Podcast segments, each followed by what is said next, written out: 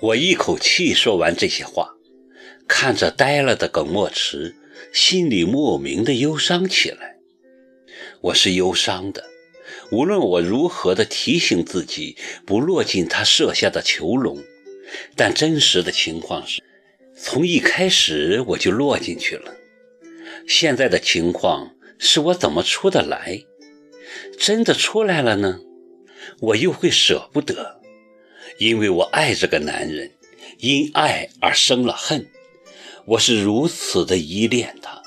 想到他必将离我而去，永远的消失在这个世界上，我就不能不忧伤。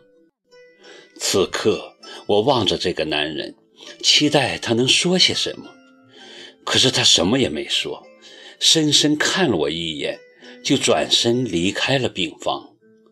临出门时，只留下了三个字：“对不起。”我嚎啕大哭起来。拉上被子蒙住脸，不让自己的哭声传出病房。我一直将自己蒙在被子里，四周一片黑暗。自从齐树杰出事后，我就一直生活在黑暗里。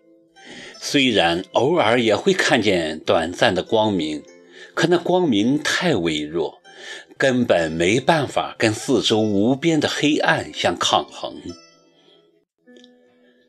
忽然想起小时候看过的一部法国动画片《国王与小鸟》，具体情节已记不清了，但我对片中描写的地下城印象深刻。那个地下城里的人们终日不见阳光，他们一直生活在黑暗里，从不知道光明是什么样子。即使如此，人们都还在向往着光明。地下城中，一个流浪歌手每天都唱着同样的歌词：“生活多么美好。”我现在是不是也应该唱“生活多么美好”呢？一只弱小的小鸟都可以战胜国王，我为什么不能唱“生活多么美好”？唱吧，唱吧，生活多么美好。无论生活如何折磨你，生活就是这么美好。可是为什么我还是在流泪？